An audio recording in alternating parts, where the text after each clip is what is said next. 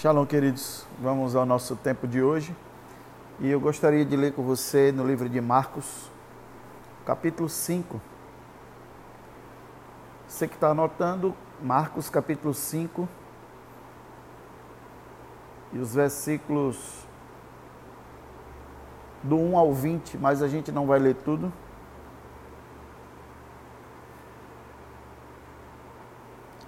Marcos capítulo 5, do 1 ao 20. Nós vamos ler apenas do 18 ao 20. O restante você depois medita em casa. E o que nós vamos falar hoje é sobre a confiança de Deus em nós.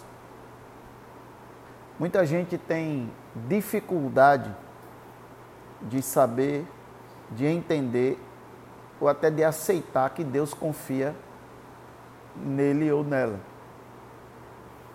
Mas a confiança de Deus em nós, ela obedece a um sistema de valores diferente do mundo. Então, e muitas vezes nós adotamos o sistema de valor do mundo para medir a confiança de Deus em nós. Deus tem um sistema de valores diferente. Então, nós olhamos para uma pessoa que tem certos dons que a gente admira e olha para a gente que a gente não tem, aí a gente define que Deus tem mais confiança naquela pessoa do que na gente. E por que a gente faz isso? Porque a gente usa o padrão de valores do mundo. Então, no mundo, a fama, os títulos, as posições, se aparece ou se não aparece, é que definem uma pessoa que tem confiança de alguém. Mas para nós a gente precisa raciocinar de forma diferente. E esse texto que nós vamos ler é sobre aquele rapaz que tinha era possesso por uma legião de demônios e o Senhor o libertou. E o versículo 18 a 20 trata um pouco disso que nós vamos falar e é por isso que nós vamos direto a ele. E quando Jesus estava entrando no barco, o homem que fora possuído pelos espíritos imundos rogava-lhe que o deixasse seguir com ele. Jesus não consentiu, entretanto, orientou: Vai para a tua casa para a tua família e anuncia a eles tudo quanto Deus tem realizado a teu favor e como teve misericórdia de ti. Olha o versículo 20. Então partiu aquele homem e começou a pregar por toda Decápolis. Decápolis era uma região de dez cidades. As coisas que Jesus havia feito por ele e todos ficaram maravilhados. Aqui eu quero mostrar para você uma coisa muito interessante. Primeiro, o versículo 19, especificamente para quem Jesus mandou. Ó, sua casa e a sua família. E anuncia a eles tudo quanto Deus tem realizado. Então, você vê como você entende que estaria a alma de uma pessoa possuída por uma legião de demônios durante tanto tempo? Hoje a gente tem pessoas que tiveram contatos com entidades malignas e a gente vê o nível de, de deteriorização que a alma delas se encontra. E a gente sempre trabalha, fica preocupado. Gente, e é uma preocupação correta, né? A gente precisa, às vezes essas pessoas foram tão abusadas, tão machucadas. E essas pessoas têm a maior dificuldade de perceber que elas são pessoas de confiança. Elas sempre têm dificuldade. E essa dificuldade, ela é bem presente no corpo de Cristo. Agora, essas perguntas que eu quero fazer para você hoje. Como você acha que era a alma dessa pessoa, desse cidadão aqui? Como você acha que era a confiança dele nele mesmo? Depois de uma situação dessa? Aí você pode dizer para mim, ah, mas quando Jesus faz, faz um trabalho completo. Eu quero dizer para você que a Bíblia não fala sobre isso. a Bíblia diz que ele foi liberto, pediu para ir com Jesus e Jesus mandou ele fazer uma missão. A missão era anunciar na casa dele e na família dele o que Deus tinha realizado a favor dele e como teve misericórdia dele. O versículo 20 diz que ele não só foi fazer o que Jesus mandou, mas ele partiu para as dez cidades da região da cidade dele. Então, olhe só, uma pessoa possuída por demônios, uma legião de demônios, dizem os, os teólogos que uma legião tinha cerca de dois mil demônios, vivia se cortando, andava nu, morava no, no cemitério, naquele tempo não tinha cemitério, os sepulcros eram nas cavernas, né? morava nas cavernas, prendiam ele com corrente, ele quebrava. Então era um cara destruído. E Deus dá uma missão para ele para ir para casa e para os parentes, e ele vai para dez cidades. Olha, olha, olha o tamanho da credibilidade desse cidadão numa palavra de Jesus. E hoje essa palavra é para a gente. Por que, que a gente não confia? Qual foi o maior presente que o Senhor nos deu depois da nossa salvação? Deixa eu fazer outra pergunta para você. Olha só. Você acha que Deus confiava em Jesus? Sim? Você acha que Deus confiava em Jesus? Eu sei que é uma pergunta meio sem lógica, mas eu preciso fazer essa pergunta. Você acha que Deus confiava em Jesus? Certinho? Ok. E o que Jesus, e o que Deus colocou dentro de nós depois que aceitamos a Jesus? Que tivemos os nossos pecados perdoados. E o Espírito Santo é o mesmo Espírito que atuou em quem?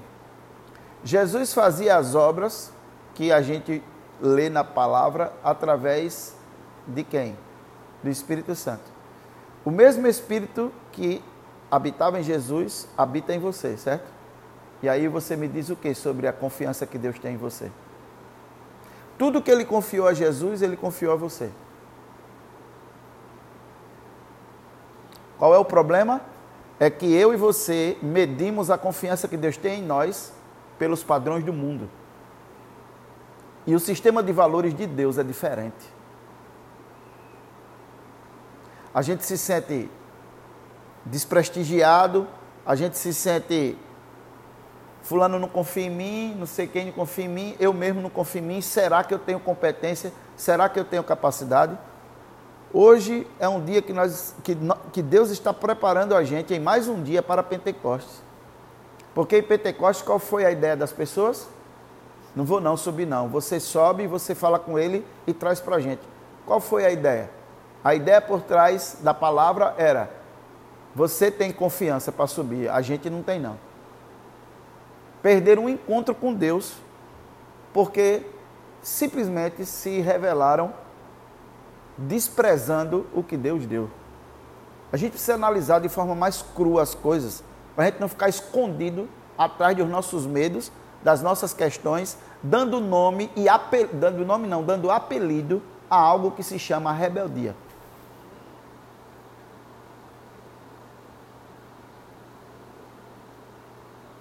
Como você diz que Deus não confia em você? Se o mesmo Espírito que ele liberou sobre o Filho mandou habitar dentro de mim e de você. Qual é a maior confiança que você quer? Me explique.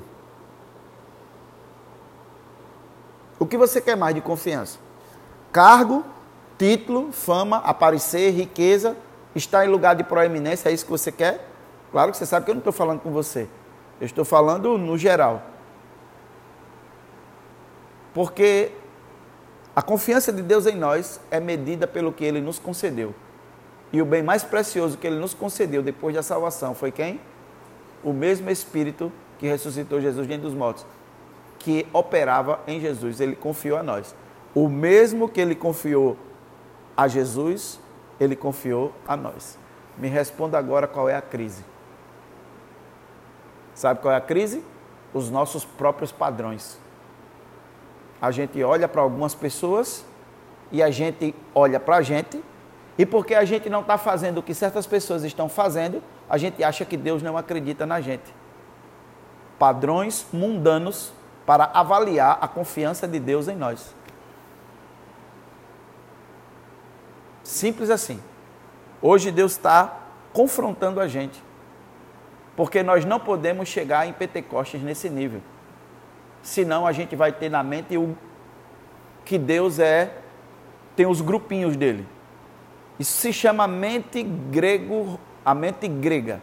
A mente grega dizia, por exemplo, deixa eu contar uma novidade que eu aprendi essa semana.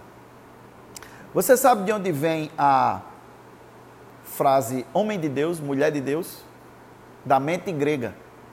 Porque na mente grega só existiam dois tipos de pessoas: aqueles que os deuses tinham escolhido para serem quem eles queriam que fosse, e o restante da humanidade.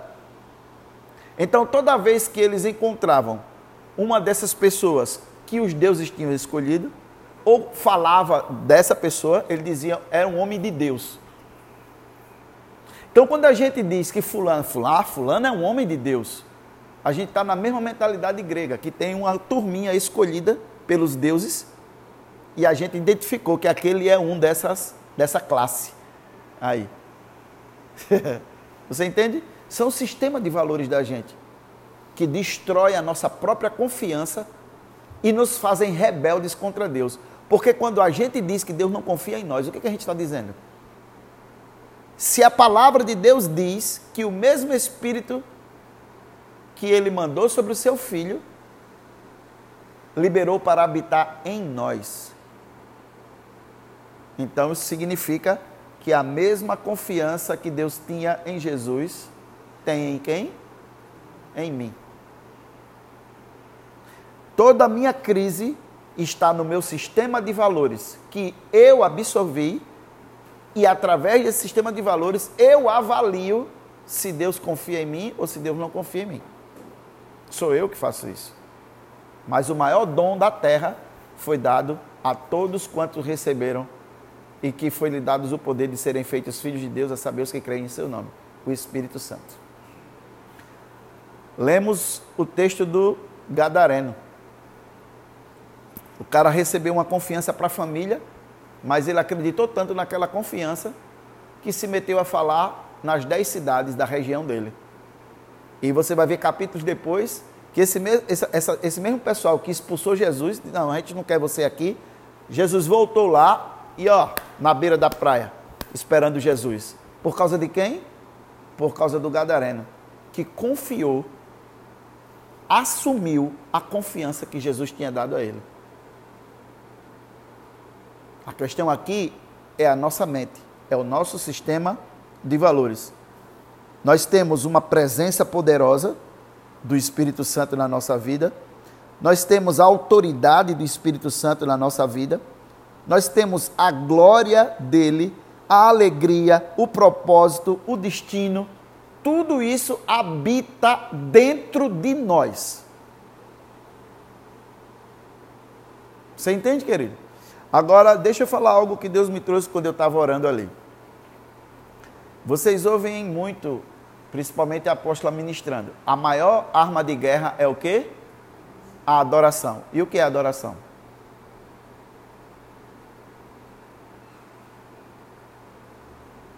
Olha que coisa bacana para a gente conversar agora. O que é adoração? Quando a gente ouve uma, uma, frase dessa, a primeira coisa que a gente escuta, que vem na nossa mente, o que é?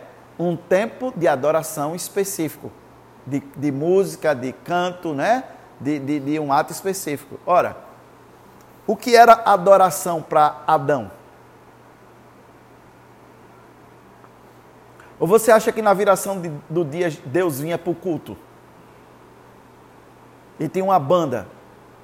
Não, uma inteira, né? Uma banda era Adão, a outra banda era Eva. E os dois faziam uma inteira e faziam um culto para Deus. O que é que você acha? É? Então o que era adoração para Adão? Adoração, querido. Fala, pastor Elenita, você ia falando aí? Era fazer exatamente o que Deus o mandou fazer, querido. Exatamente. Adoração é obediência. Agora, deixa eu falar contigo. Uma coisa bem bacana. Ok, a maior arma de guerra é adoração. Ok. Se a adoração é obediência, Deus criou você para quê? Vamos falar aqui com o pessoal que está presente. Deus criou você para quê? Não, sem coisa vazia. Nada de, de, de nomenclatura religiosa. Deus, Deus me criou para tirar a ignorância da palavra de Deus das pessoas. Esse é o meu propósito. Então ele me, deu, me dá revelações específicas e eu consigo explicar às pessoas a Torá de forma simples que todos entendem. Ok? Deus me criou para isso. Para não. De, vou, vou falar sobre mim. Ok. Quando Satanás ataca a minha pessoa, você acha que ele quer me tirar da minha posição de adoração? Sim. Então, me tirar da minha posição de adoração é me tirar de onde? Da minha biblioteca. Do meu tempo de oração. De estar ensinando, como a Angélica falou. Certo? Então, qual é a maior arma de, de, de, de guerra? E o que é adoração? Você entende porque as pessoas são pobres? Porque Satanás ataca elas, elas vão para a igreja orar, ao invés de continuar produzindo.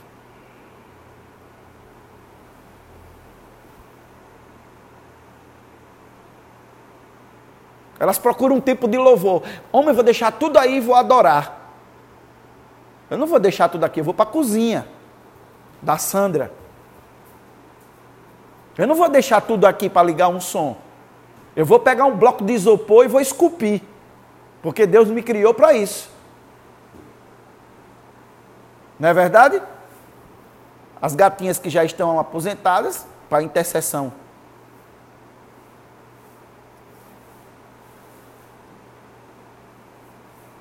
Não, não estou suportando. Eu vou adorar. Abrir um livro ou abrir o meu gravador e gravar uma mensagem para os meus ouvintes, para vocês. Essa é a maior arma de guerra, que é a adoração. Parte de adoração é o meu tempo de devocional, é o meu louvor quando quando o CR Music está ministrando, né? é colocar um, um, vídeo lá no, no YouTube, na minha TV de, de 200 polegadas, e ficar ali recebendo. Isso é parte. Mas a minha adoração é realizar a obra para a qual fui criado por Deus. E é tudo que o inimigo quer nos tirar. E quando ele consegue nos tirar dali e nos levar para um tempo de ouvir música e botar a mão para cima, ele conseguiu tirar a gente da adoração.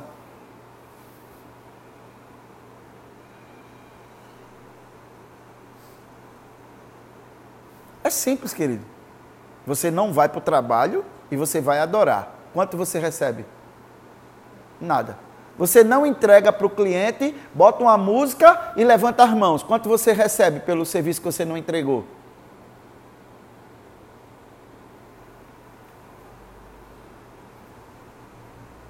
A maior arma de guerra é? é. A maior arma de guerra é a adoração. Por quê? Porque a confiança de Deus em nós é medida por aquilo que Ele nos entregou. Ele nos entregou um conjunto de dons, competências e habilidade, e depois da salvação, o mesmo Espírito que ressuscitou Jesus dentre os mortos habita dentro de nós. Como esse homem não confia na gente? Me explique.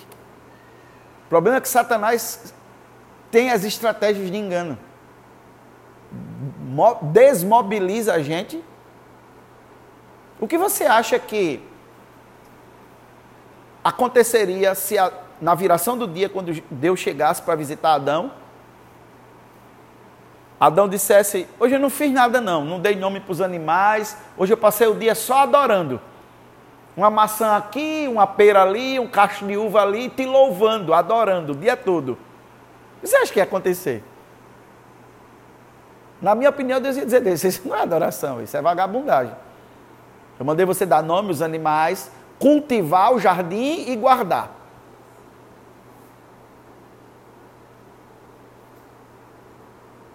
A maior arma de guerra é E o que é adoração? Exatamente isso. Você entende? Então, o Espírito Santo, ele foi dado a Deus, por Deus para habitar em nós, não só para confortar, não só para trazer revelação em relação à palavra de Deus, mas em relação às necessidades para as quais nascemos para suprir. Maior tempo de adoração é quando você está entregando ou produzindo algo dentro daquilo que você nasceu para fazer. É o maior nível de adoração. Um pé de manga se chama manga, mangueira, fruto da adoração de Adão. Um bicho daquele tamanho se chama elefante, fruto da adoração de Adão. Você está aí? Adoração produz riqueza. Por quê? Porque é obediência profunda. Obediência naquilo que nós somos criados para ser. A resposta para tudo na nossa vida tem a ver com o nosso desejo de realizarmos a vontade de Deus. Todas as necessidades que nós temos serão supridas em adoração. É aqui onde somos capacitados por Ele, seja na nossa vida pessoal, no nosso ministério, porque tudo está conectado à presença dele na nossa vida. Né? E a presença dele na nossa vida está quando nós estamos em adoração contínua. Quando nós começamos a focar na nossa própria força, na nossa própria fé, nós começamos a definhar porque começamos a nos comparar. E a comparação é o início da destruição. É o início da depressão, é o início de tudo. Deus confiou algo a mim, o Espírito Santo. Então a mesma confiança que ele teve para Jesus, ele tem para mim. Me deu dons, talentos e habilidades diferentes de qualquer pessoa. E eu vivo em adoração quando eu estou trabalhando continuamente nisso. E aí, parte da minha adoração é pegar a minha oferta e ir no lugar de culto, aproveitar o momento de louvor, fazer uma performance de adoração diferente da que eu faço diariamente, entregar um sacrifício no altar do Senhor e voltar para o meu tempo de adoração contínuo. Todas as. Você vê, olha só, todas as vezes que Satanás te perturba, leva você para um tempo específico, diferente daquilo que você nasceu para fazer. Sim ou não? Você deixa tudo e vai adorar. Quer adoração mesmo? Continue. É agora que sai uma receita diferente. Eu vou ficar para adorar.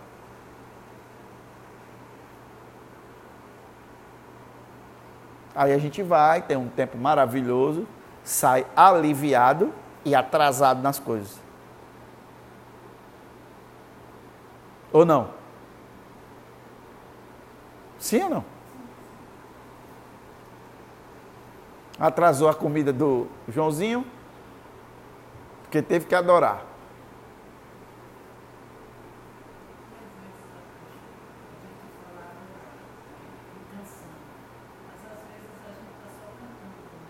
E desabafando. É bom? É, é. É bom. É um, mas deixa eu te dizer, é um escape. Não é a realidade. Entende?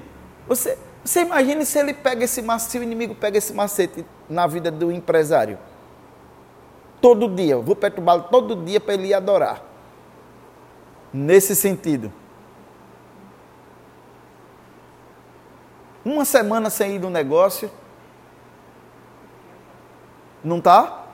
Ora, mas se o que a religião ensina, que é a única forma de adoração, for adoração, o negócio poderia estar sendo sustentado sobrenaturalmente lá, enquanto eu estou aqui no meu quarto, na minha música, adorando, sim? Mas acontece isso? Não. Você lembra da história da viúva de Elias? Meu marido, teu servo, homem temente a Deus, você sabe que te servia morreu, e agora lá na porta está os, os agiotas para buscar o dinheiro ou levar a mim e meus filhos como escravo para pagar a dívida. Ele esqueceu alguma coisa de adoração aí.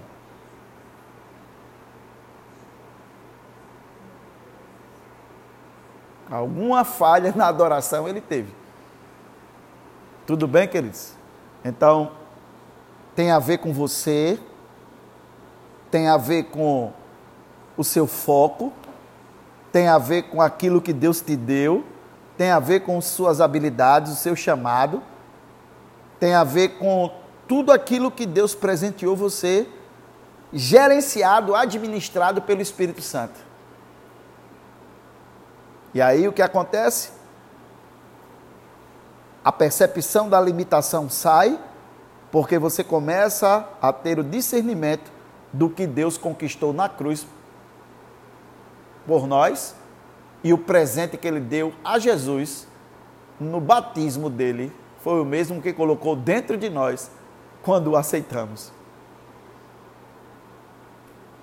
Então, acredite que Deus confia em você. Posso ouvir amém? E considere isso de forma prioritária na sua vida.